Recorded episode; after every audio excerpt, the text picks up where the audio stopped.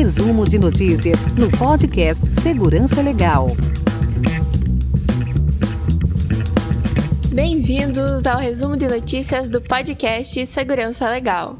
Episódio 271, gravado em 4 de março de 2021. Eu sou Camila Fanzlau e junto com Guilherme Goulart vamos trazer para vocês um pouco do que ocorreu nesta última quinzena. Esta é nossa curadoria de notícias para você que não teve tempo de acompanhar o noticiário. Aqui nós selecionamos e comentamos as notícias mais importantes da área, lembrando que elas são apresentadas em forma resumida. Caso queira lê-las na íntegra, os links estão no nosso show notes, no seu agregador de podcast ou então lá no nosso site. Para entrar em contato conosco e enviar suas críticas e sugestões é muito fácil. Nosso e-mail é podcast@segurançalegal.com. Se você acompanha e gosta do Segurança Legal, já pensou em nos apoiar? Acesse o site picpay.me barra escolha uma das modalidades de apoio e entre os benefícios recebidos, você terá acesso ao nosso grupo exclusivo de apoiadores lá no Telegram. E o episódio de hoje também conta com o apoio do Promobit. Promobit é uma comunidade de pessoas que compartilham entre si as melhores ofertas da internet. A grande vantagem dessa plataforma é que as ofertas são enviadas por pessoas normais, os próprios consumidores dos produtos, atualmente contando com mais de um milhão de usuários cadastrados. A ideia é você pagar o menor preço nas suas compras pela internet. O Promobit, além de conferir se aquele preço realmente é uma oferta, permite que você crie listas de desejos, exatamente. Com essa funcionalidade, a pessoa adiciona um item que quer comprar na sua lista e o Promobit avisa sempre que aquele produto aparecer em alguma promoção. Na lista de desejos é possível também definir um valor específico para aquele produto e só ser avisado quando o valor chegar no que você espera.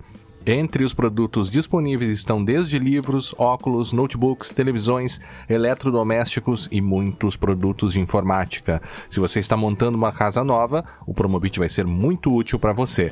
Certamente os ouvintes do Segurança Legal vão encontrar uma oferta interessante por lá. Visite então www.promobit.com.br ou baixe o aplicativo para iOS ou Android. E neste episódio, mais desdobramentos dos últimos vazamentos. Brasileiro é um dos novos diretores do conselho da IAPP. Mais notícias sobre o Clubhouse. Criminosos estão atrás de dados sobre Covid. Suprema Corte do Reino Unido define que motoristas do Uber não são contratantes independentes. A Autoridade de Proteção de Dados espanhola multa banco em 6 milhões de euros, entre outras notícias. E vamos a elas desdobramentos dos últimos vazamentos. Vocês se lembram que nós trouxemos no nosso último episódio um artigo sobre a questão do ethical disclosure e a atuação da empresa PSafe nos últimos vazamentos. Ocorre que o Procon de São Paulo notificou e interessado sobre essa questão e sobre uh, os problemas envolvidos nessas divulgações, ele notificou a empresa sobre as divulgações que eles fizeram sobre esse grande vazamento. O Ramon de Souza, lá do DREC, fez uma boa cobertura sobre a situação. Segundo ele, a empresa deverá responder como foi informada sobre o vazamento, o que a motivou a torná-lo público, como foi feito o contato com o, cybercriminoso, quais informações foram expostas e se o incidente se limita apenas à dark web. Segundo ainda o DREC, a PSafe vem sofrendo uma série de críticas de outras empresas e especialistas do mercado por ter feito um disclosure, digamos, relativamente prematuro e sem qualquer tipo de coordenação, o que pode ter causado mais comoção do que resoluções. Fica mais uma vez demonstrada a necessidade de realmente a gente discutir como essas divulgações vão ser feitas e que também a gente consiga perceber, quando for o caso, não que tenha sido esse, mas quando for o caso, uh, quais são os reais interesses aí dos divulgadores, se é que há interesses aí por trás desse tipo de divulgação. E na linha também dos últimos vazamentos, a Serasa também foi questionada também pelo Procon de São Paulo. Segundo a Convergência Digital, o Procon afirmou que as respostas dadas pela Serasa Experian à notificação por conta desse possível grande vazamento de dados pessoais em sua base foram genéricas e geraram muitas dúvidas. Segundo a entidade, a Serasa não especificou quais são as medidas técnicas e organizacionais adotadas para implementar a sua política de proteção de dados. Ela limitou-se a descrever a observância de princípios gerais tais como transparência de dados e treinamento de funcionários.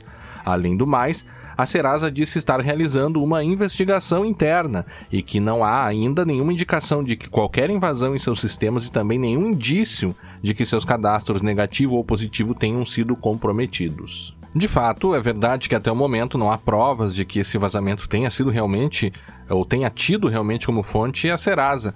Mesmo assim, essa notícia ajuda a derrubar um mito bem comum aqui no Brasil sobre essas grandes empresas de data brokers, né? De que elas seriam aí, ou que elas estariam totalmente organizadas em matéria de segurança e ainda estariam totalmente organizadas para cumprir a nossa LGPD. É muito comum que as empresas aí tenham uh, uma, é, esse tipo de visão em relação a esses grandes data brokers. Chama então muito atenção que empresas que têm o tratamento de dados pessoais como sua atividade principal, como o Serasa, inclusive realizando atividades que já foram até mesmo interrompidas a, pedidos do, a pedido do Ministério Público, não deem demonstrações cabais de aderência à LGPD. Será que eles estariam apostando que a LGPD não vai pegar? E ainda falando sobre o Serasa, eles foram muito criticados também por lançarem uma pesquisa online que exigia a sua senha do Internet Banking. Exatamente isso. Para participar da pesquisa, você tinha que dar a senha do seu Internet Banking, por que não? O Procon de São Paulo, olha ele aí de novo, notificou a Serasa para obter mais informações e verificar se esta prática violaria a LGPD e também o CDC, o Código de Defesa do Consumidor. Segundo o, o Altilt, o Guilherme Farid, chefe do gabinete do Procon, indicou: não se mostra razoável realizar qualquer tipo de pesquisa que exija do consumidor a senha do Internet Banking. Essa me parece uma ponderação grave do ponto de vista de proteção do consumidor, afirmou Farid. Senha é pessoal, intransferível e particular. As próprias empresas financeiras cansam de dizer para não passar senhas. O caso veio à tona depois que uma diretora de produtos de e-commerce postar no seu Twitter o pedido das credenciais de sua conta. Ela ainda comenta sobre o grande vazamento que tem sido atribuído ao Serasa e como seria absurdo eles pedirem as credenciais do banco. Segundo o, o Altilt, ela explicou que tem o costume de entrar no site da Serasa para monitorar o seu CPF, já que sofreu tentativas de golpes. No caso da pesquisa oferecida pela empresa, ela conta que chegou a digitar os números da agência e da conta, mas quando se deparou com o pedido seguinte, a senha do Internet Banking, desistiu de continuar. Eu também teria feito a mesma coisa. A resposta da Serasa foi que a participação é opcional e que o consumidor fornece apenas a senha do Internet Banking, que não permite a realização de qualquer transação bancária. Ah, claro, como se o seu sigilo bancário é, não fosse é, tão importante assim. A finalidade da coleta dos dados, como a senha bancária, continuam eles, é parte exclusiva de um teste que a Serasa pretende fazer de uma nova funcionalidade para tornar mais precisa a análise de crédito brasileiro. Depois de tudo isso, o Procon de São Paulo pediu uma série de informações, inclusive envolvendo os aspectos relacionados à LGPD, como por exemplo quais dados foram obtidos e como foram tratados. Logo depois, eles, a Serasa, tiraram a pesquisa do ar. De fato, aparentemente a exigência é absurda, né? Contudo, permitir que outras empresas tenham acesso aos dados bancários é, será uma tendência e uma realidade permitida pelo chamado Open Banking. É claro que essa troca de dados, quando começar a ocorrer entre bancos e empresas, não vai ocorrer e nem vai se dar dessa forma tosca como o fornecimento das senhas, mas meio, por meio de um sistema é, e de uma rede segura aí de intercâmbio de, de informações. Mas o fato é que essa isto esse tipo de situação é algo que sim vai começar a ocorrer não dessa forma mas vai começar a ocorrer e também temos novas notícias envolvendo a nossa ANPD, a Autoridade Nacional de Proteção de Dados. A primeira envolve o lançamento de uma área em seu site da ANPD para a comunicação de incidentes de segurança, informação que nos foi passada pelo nosso apoiador e amigo, o professor Cristiano Borges Goulart. Na verdade, foi publicado um breve manual sobre quando realizar a comunicação de incidentes, acompanhado de um documento em Word, sim, documento em Word, um DocX para ser preenchido e encaminhado via o sistema de peticionamento eletrônico da Secretaria-Geral da Presidência da República. O processo ele ficou bem com aquela cara da burocracia brasileira, mas de qualquer forma, a gente precisa reconhecer que é inegável, que é um avanço, constitui um avanço bastante importante e uma ação louvável da nossa ANPD. Por outro lado, em direção contrária, o diretor da NPD, o coronel reformado Valdemar Gonçalves, disse que eles não são polícia para investigar vazamentos.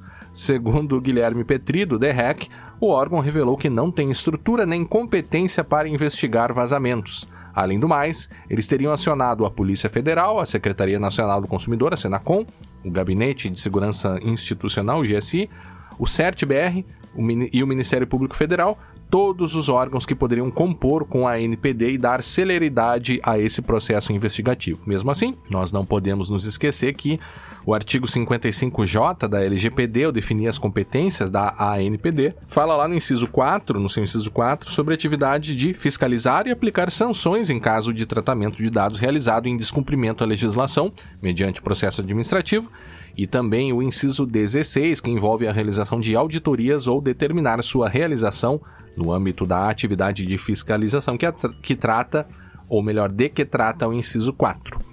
E por fim, diante de todas as movimentações e discussões promovidas por esses novos vazamentos, segundo o Convergência Digital, foi apresentado um projeto de lei para adiar mais uma vez as sanções da LGPD para janeiro de 2022. A desculpa seria a pandemia, segundo o deputado Eduardo Bismarck, do PDT do Ceará. De acordo com ele, as empresas não disporiam sequer de condições econômicas para se sustentarem abertas em meio a este caótico cenário de crise mundial. Brasileiro é um dos novos diretores do conselho da IAPP, o nosso amigo, o professor Danilo Doneda, foi eleito um dos diretores do conselho da IAPP, o Association of Privacy Professionals, conforme informação do, do site Privacy Tech. Além de conhecido especialista brasileiro no tema, ele também é professor no IDP e consultor do CGI. Segundo o próprio Doneda, a EPP é, uma, é, a maior e mais renomada associação que reúne profissionais de proteção de dados e privacidade no mundo. Seu papel na disseminação da matéria, na formação profissional e no aprimoramento das práticas de proteção de dados é incontestável. Espero poder contribuir, disse ele, né, com a IEPP nesse período. Significativamente, a indicação do primeiro brasileiro para o Conselho se dá em meio à implementação da primeira lei de proteção de dados no país, sinal de que o Brasil é, de fato, uma nova e importante fronteira para a proteção de dados. Então a gente deseja muita sorte nessa caminhada e que a presença dele, do, do Danilo lá no IAPP, como único membro brasileiro, possa promover ainda mais a cultura de proteção de dados aqui no Brasil e também expandir né, os nossos conhecimentos e permitir que a gente esteja em contato com outros profissionais também de gabarito, como é o professor Danilo Doneda. Mais notícias sobre o Clubhouse. Tivemos uma série de novidades sobre a segurança do aplicativo queridinho do momento. A primeira delas também foi enviada pelo nosso apoiador, professor Cristiano Borges. É, segundo uh, o site Security Affairs, um atacante conseguiu redirecionar as conversas de múltiplas salas do Clubhouse para o seu próprio website. Ele conseguiu fazer uma stream dos chats mostrando a insegurança na construção do aplicativo. E essa insegurança também levantou preocupações sobre a empresa chinesa que entrega a infraestrutura para o aplicativo. A empresa que provê a infraestrutura de back-end para o Clubhouse receberia em plain text ou seja, em texto puro, os logins dos usuários e as salas que eles estão participando. A preocupação é que esta mesma empresa poderia obter ou poderia estar obtendo também os áudios das conversas, repassando-os para o governo chinês, que restringe bastante a liberdade de expressão no país como ocorre em outros lugares do mundo também. Claro que a Agora, esta empresa, diz que não armazena áudios e metadados dos usuários, utilizando-os apenas para monitorar as questões técnicas do serviço. Ocorre que, diante das falhas de segurança na infraestrutura, o governo chinês ou qualquer outro governo poderia monitorar o tráfego das informações que chegam até a empresa. É, e isso é interessante lembrar também que, pelo menos aqui no Brasil, nós vemos muitos jornalistas uh, uh, usando o aplicativo, né, e pessoas até, uh, no caso brasileiro aqui, contra as ações do governo federal, que também poderia motivar aí é, certas ações governamentais contra aplicativos dessa natureza. Né? O interessante disso tudo é como, de maneira geral, parece haver uma preocupação um pouco mais ampliada no âmbito da segurança e proteção de dados, que é bastante positivo. E nesse sentido, o Facebook já começa a se movimentar também no sentido de clonar ou canibalizar as funcionalidades do Clubhouse.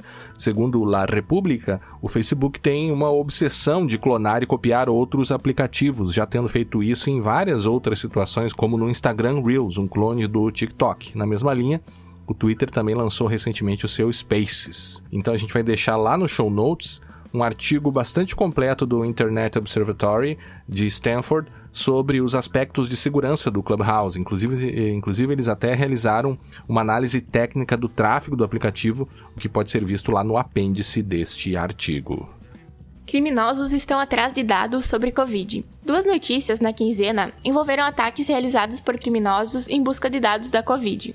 O primeiro deles ocorreu como uma tentativa de invasão dos servidores da Pfizer, realizado por norte-coreanos. A inteligência sul-coreana anunciou as tentativas do ataque, que visavam, segundo eles, a busca ilícita por dados da vacina e tratamento da Pfizer. A farmacêutica não quis comentar o fato, respondendo com evasivas, inclusive não dando mais informações se o ataque foi realmente bem sucedido ou não. Os norte-coreanos, obviamente, também não se manifestaram sobre o fato. Ao mesmo tempo, outros criminosos invadiram os servidores do laboratório da Universidade de Oxford. Segundo a CISO Advisor, a invasão não teria afetado os sistemas que armazenavam os dados de vacina e pesquisas de Covid. Contudo, a empresa de segurança Road Security obteve algumas telas da invasão, que mostravam interfaces de controle de equipamentos de laboratórios, que controlavam bombas de pressão. O risco aí seria uma eventual sabotagem nas vacinas, o que tornaria o crime muito mais grave. É difícil imaginar a motivação de pessoas que, nesse momento, tentam sabotar empresas que fabricam vacinas. Rapidinhas. Cartões de créditos de 12 milhões de brasileiros são expostos e vendidos na web por 50 mil dólares. Criminosos invadem a página do SUS e mandam recado. Arrumem esse site porco. Criminosos disponibilizam o Data Lake, de vazamentos com 3,27 bilhões de registros de diversos serviços diferentes, como Netflix, Gmail e Hotmail. Microsoft diz que os criminosos do caso SolarWinds roubaram o código-fonte de três produtos. Vazamento de credenciais do Slack de usuários de Android. O Slack por um erro, armazenou as credenciais dos usuários de Android em texto claro, ou seja, sem criptografia. Portanto, você, usuário do Slack no Android, pare o episódio e volte só depois de ter trocado sua senha. LastPass decepciona ao incluir rastreadores do aplicativo para Android. Foram descobertas sete rastreadores, entre eles o Google Analytics.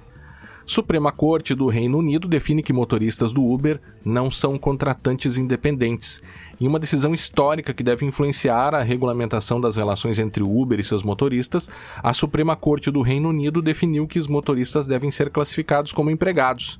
Isso significa que para eles, a partir de agora, é, é, eles receberão e farão jus aos benefícios e proteções das legislações trabalhistas lá aplicáveis o que inclui até mesmo um salário mínimo e também pagamento durante os finais de semana de descanso. A ação foi iniciada em 2015 após um motorista ser assaltado durante uma corrida e o Uber ter se recusado a cooperar com a polícia para identificar o assaltante. Segundo o Ars Technica, o Uber, como sempre, sustenta que ele atua apenas como um provedor de tecnologia que liga motoristas independentes e os seus consumidores, mais ou menos como funciona o eBay, o que, como se viu, definitivamente não se sustenta. Como sabemos, os motoristas acabam por suportar todo o risco de sua atividade, além do Uber exercer um controle bastante forte sobre eles. A própria questão dos motoristas terem que aceitar as corridas que são oferecidas para participar de um ranking e também o fato do Uber retirar motoristas de suas plataformas quando sua nota cai também foram argumentos analisados na decisão. A decisão também apontou que os motoristas estão numa posição de subordinação e dependência, destacando que a subordinação também é um dos requisitos para o reconhecimento de uma relação de emprego aqui na legislação brasileira. Entre os argumentos que, passa, que pesaram para essa decisão também estiveram o fato do Uber definir o preço das corridas, decidir os termos dos contratos, tomar decisões sobre a análise da performance e ranqueamento dos motoristas e a própria restrição da comunicação pelo aplicativo entre os motoristas e os passageiros. Além do salário mínimo, também foi decidido que os motoristas deveriam ser remunerados, inclusive pelo período que ficam esperando por novas viagens. A Ars Técnica destaca que se trata de uma batalha global que o Uber vem enfrentando. Aqui no Brasil, a questão também é bastante discutida. Durante a pandemia, nós, usuários dos serviços semelhantes ao Uber, sobretudo aqueles que envolvem a entrega de refeições por motoboys, a gente pôde observar as diversas histórias que envolviam condições bastante precárias desses trabalhadores. Em alguns casos, as jornadas são exaustivas e eles sequer possuem locais para descanso, acesso à água e nem mesmo banheiro ou alimentação adequada. Além disso, também arcam com todos os riscos e todos os custos da sua atividade. Essa pode ser uma tendência que vai se espraiar pelo mundo? Apenas lembrando que aqui no Brasil, sobre esse tema, lá em 11 de setembro de 2020, o nosso TST é, negou a existência de vínculo empregatício entre motorista e Uber. Eu vou deixar Uh, nós vamos deixar lá no show notes também o link para a notícia do Conjur e também para a decisão, caso você queira é, saber um pouco mais e conseguir de repente fazer uma comparação entre a decisão lá do Reino Unido e a decisão tomada pelo nosso TST. Mas ainda falando sobre Uber, uh, e agora aqui no Brasil, a empresa está fazendo um piloto de gravação de vídeo lá em Aracaju. De acordo com o Convergência Digital, o recurso disponibilizado por meio de um app parceiro permitirá que os motoristas usem a própria câmera do celular para, quando assim desejarem, gravar todas as viagens realizadas com a Uber.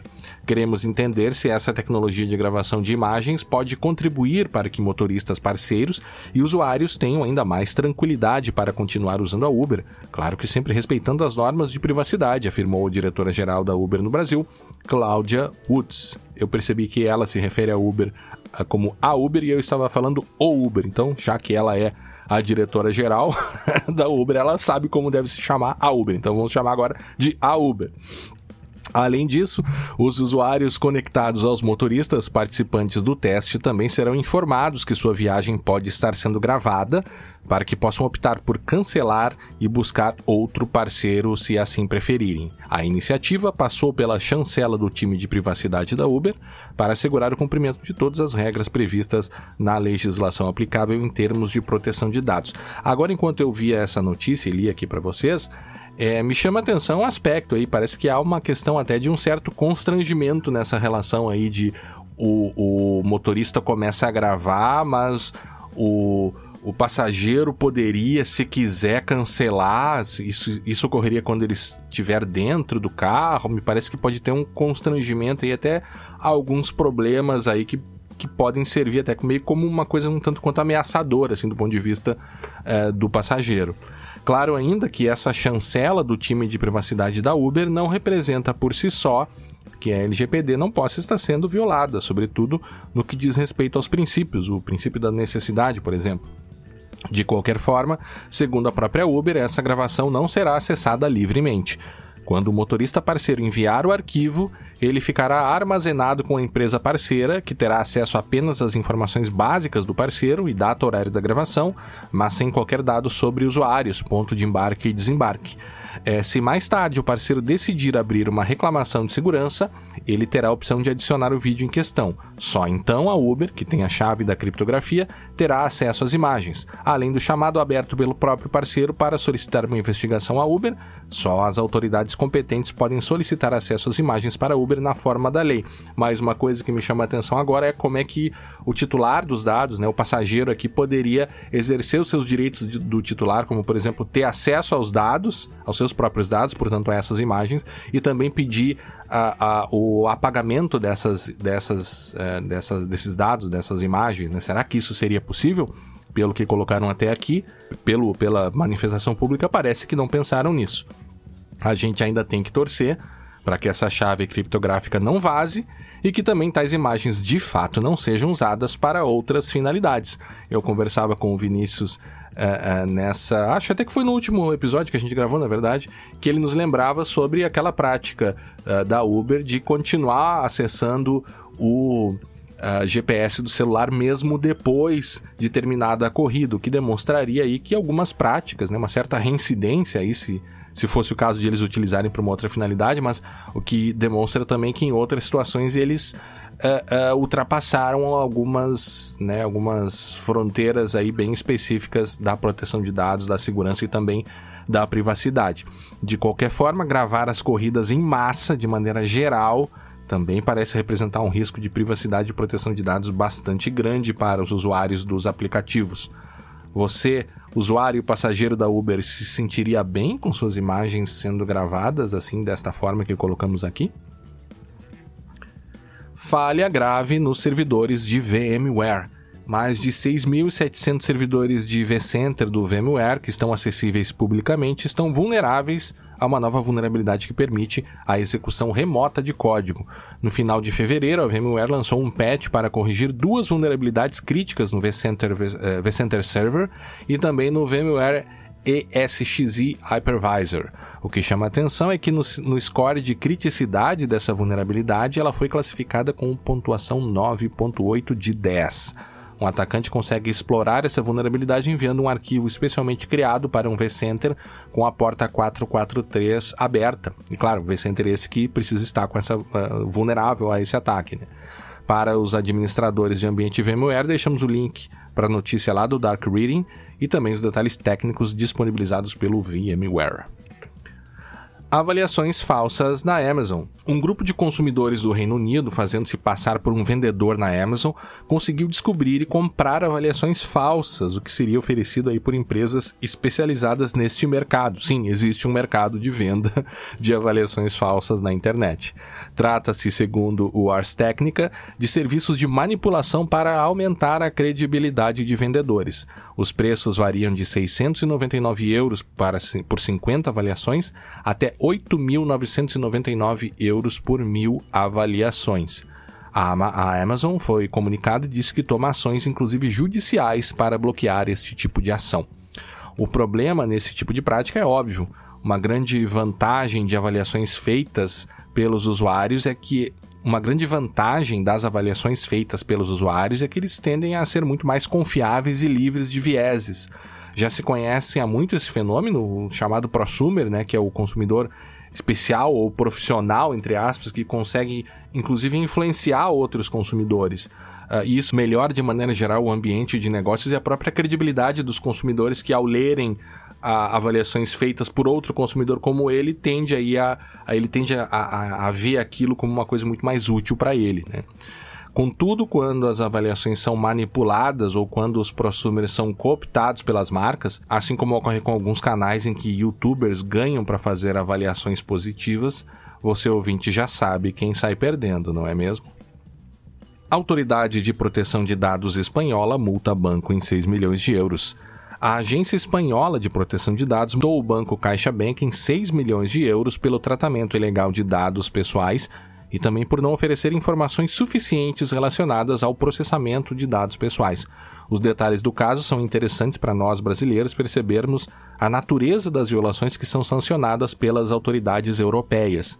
Assim, o banco não dava informações sobre quais categorias de dados pessoais eram tratadas e nem sobre os propósitos de tratamento de dados.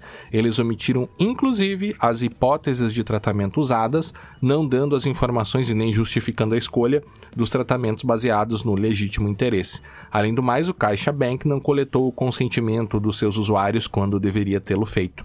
A AEPD considerou na definição da multa vários fatores agravantes, entre eles a natureza e a gravidade das violações, a duração delas e a negligência das ações dos responsáveis.